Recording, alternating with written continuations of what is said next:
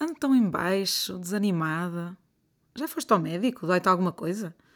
Não, quero dizer, é uma dor diferente cá dentro. Ah, isso não é nada, tens é que te animar, isso passa. Não é nada como, sinto-me tão mal. Não é nada? Não é nada? Claro que é.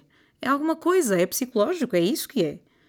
Vamos lá então conversar um pouco sobre isto e parar de dizer que não é nada? O meu nome é Susana Almeida, sou psicóloga clínica e psicoterapeuta e este é o podcast da mudança.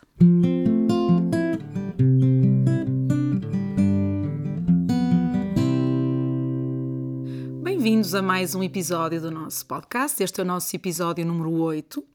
Uh, o nosso podcast tem sido gravado desde o episódio 6 no fantástico Cabriolé Music Studio, onde estou naturalmente neste momento, e tem tido a produção de Inês Lamares. Hoje também quero agradecer, penso que já se deram conta que temos algo mais desde o último episódio. Aquela musiquinha no início e no fim do podcast? Pois é, essa musiquinha, o nosso separador musical, foi um contributo maravilhoso do David Oliveira. Foi ele que compôs esse separador, uma composição original feita para o nosso podcast, do qual eu gostei muito e espero que gostem também.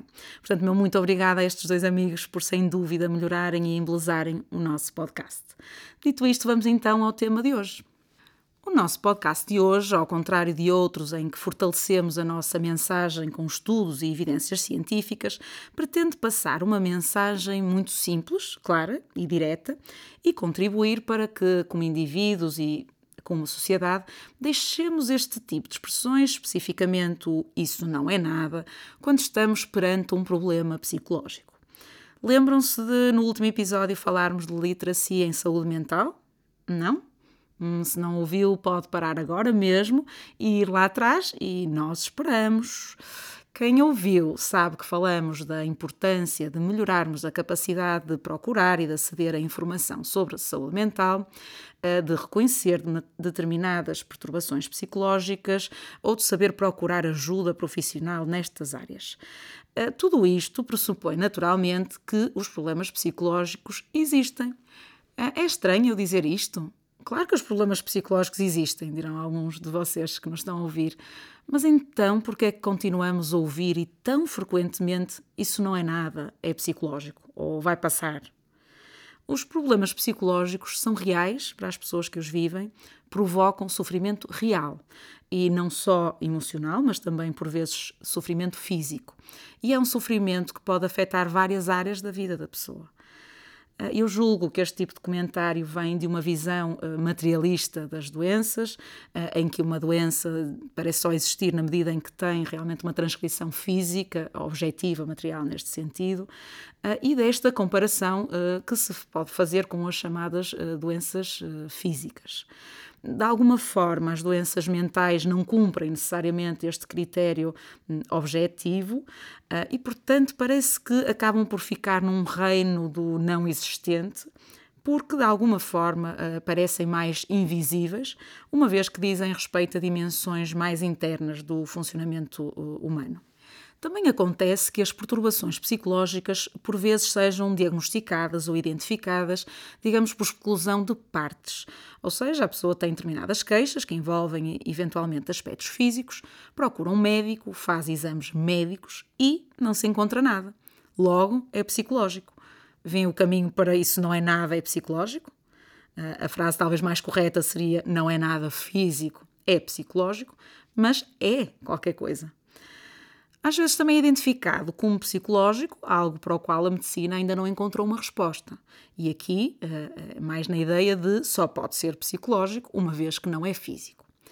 Portanto, por tudo isto, o reconhecimento de um problema psicológico pode ser bastante mais difícil de fazer do que um problema exclusivamente físico.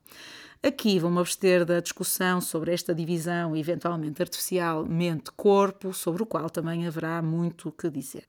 Ainda que pareça então que haja um lado mais invisível de, das perturbações mentais, o impacto, as consequências dos problemas psicológicos não serão assim tão invisíveis.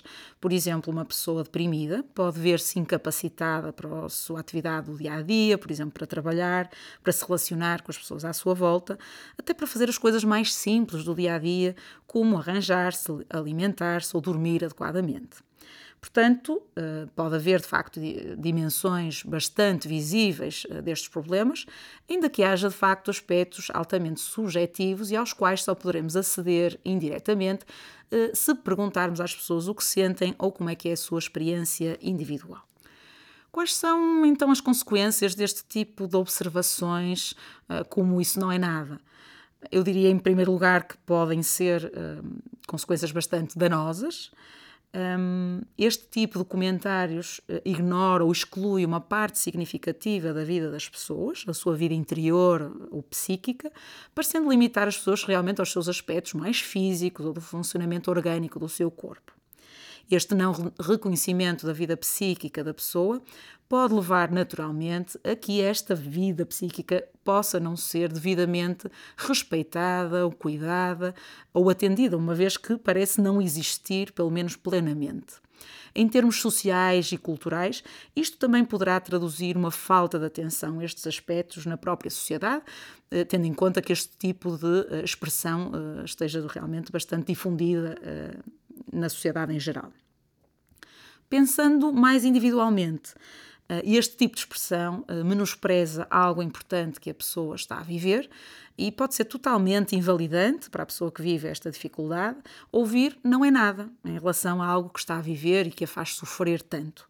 Eh, esta semana, uma das minhas clientes falava precisamente do quanto era absolutamente irritante, o quanto ela ficava zangada com este tipo de comentários, sentindo-se pouco compreendida e, portanto, é algo que não, não, não é positivo. Para pessoas que não estejam tão conscientes deste tipo de problemas, isto também pode impedir ou dificultar um, que a pessoa reconheça o que se passa consigo e, consequentemente, que procure uma ajuda que seja adequada a este tipo de, de questões ou necessidades.